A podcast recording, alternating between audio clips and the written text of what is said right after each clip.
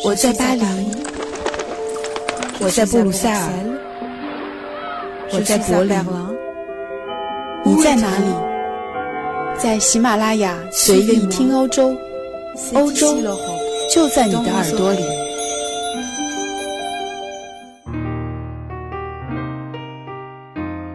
大家好，我是易翰，在新年伊始的二零一八年，我回来了。感谢大家再次打开《随意听欧洲》这个节目。当我在录制这期新节目的时候，法国总统马克龙和妻子已经在上周结束了三天访华的行程，带着在中国签订的一百八十四架 A 三二零空客单，心满意足地回到了欧洲。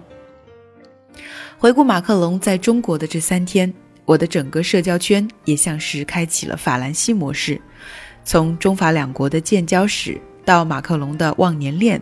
从总统夫妇在西安古城的参观，到北京和中国企业家的亲密接触，还有他私底下学中文的小视频，忽然就这么三百六十度毫无保留的铺天盖地的暴露在了朋友圈里，好像马克龙这三个字一时间触发了关于法国的所有兴奋点。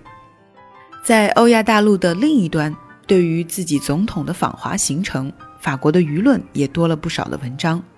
有的称赞新总统对中国的态度务实，有的在观望法国未来几年对亚洲的战略布局，但更多的讨论和期待却和过去法国总统访华并没有太大的差异，那就是在中国能够签下的订单。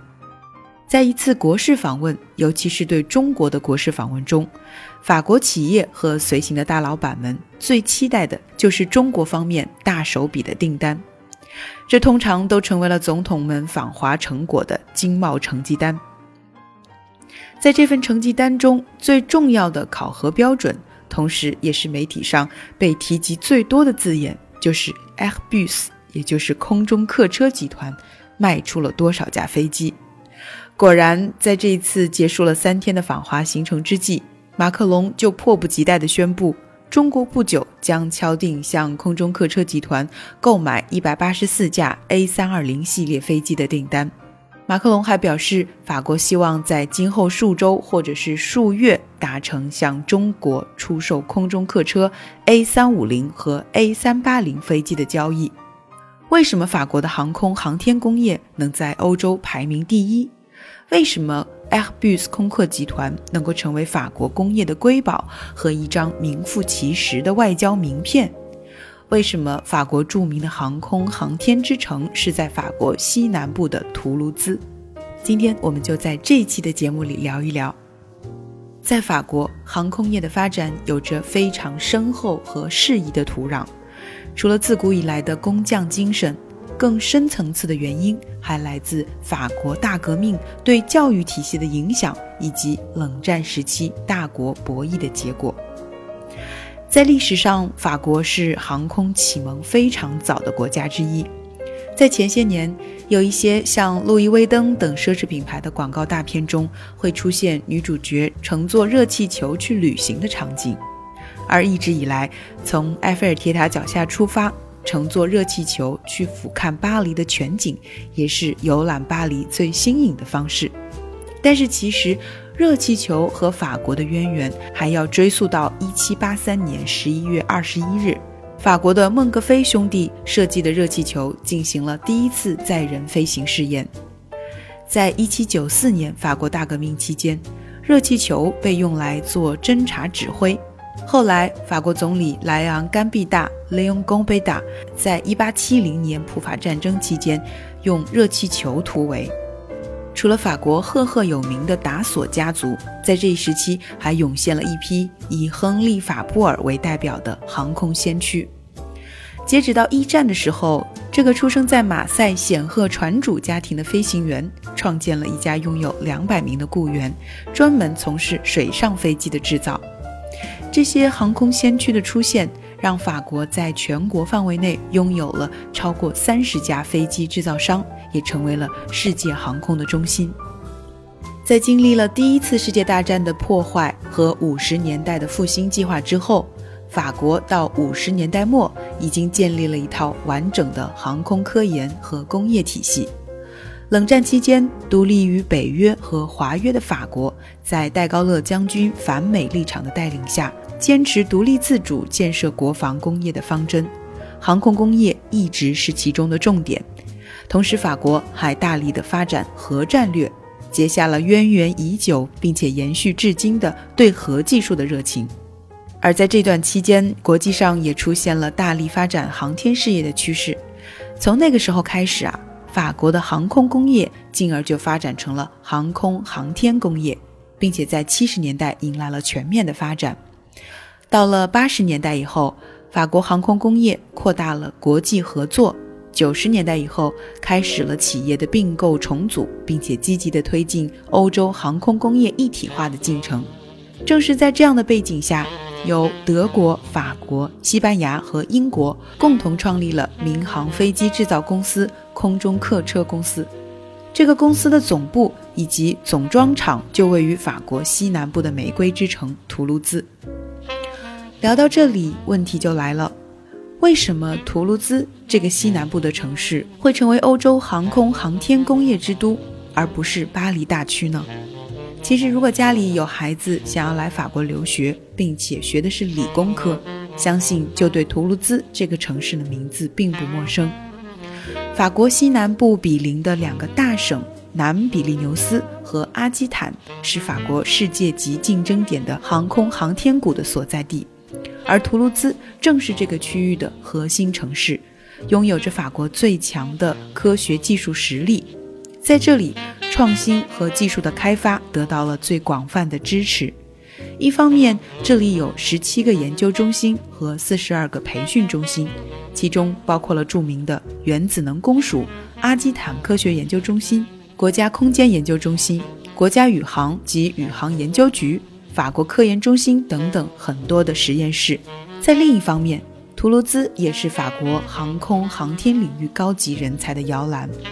法国每年约百分之十六的工程师毕业于图卢兹，而最重要的三所航空航天大学都设在这里。聊了这么多，其实法国航空航天产业能够有如此迅猛的发展，也和欧洲工业二十世纪以来整体突飞猛进的发展密切相关。而这种繁荣，其实是法国大革命以后科研和教育体系在工业领域的开花结果。我们知道，法国从一七八零年代开始创立了一批所谓的大学校，就是著名的 Grande École。这些学校为培养工程师为主，所以这些精英学校的录取规则是不论出身，量才录取。一个世纪以后，也就是在19世纪和20世纪交接之际，这些大学校涌现出了一批法国最著名的科学家或者将领的杰出校友。那些后来对法国影响深远的企业家，很多都是多年学习数学、理工专业科班出身的创业先驱。包括安德烈·雪铁龙、安德烈·米其林、马塞尔·达索等等，这些专业理工科出身的人才，和德国工匠创业的传统有着很大的不同。法国这样的传统，其实和法国在启蒙运动时代的思潮也息息相关。卢梭在提出社会契约定律时，就一直奉行着先驱和精英制定理性规则，后人和民众只需机械地遵守这样的原则。所以，法国的人才录用十分的讲究，尤其是在重要的工业领域，特别是安全审核方面。这些少之又少的一百多人，组成了法国社会金字塔的最尖端——国家机构。在法国里有一个专门的名词，叫做 g o r d e t a 在这样的一种选拔方式里，数学就占了很大的比例。所以，法国历来又有数学家从政的传统。这一次，马克龙访华。身边的有一位相貌和打扮都非常特别的数学家，吸引了众人的眼球。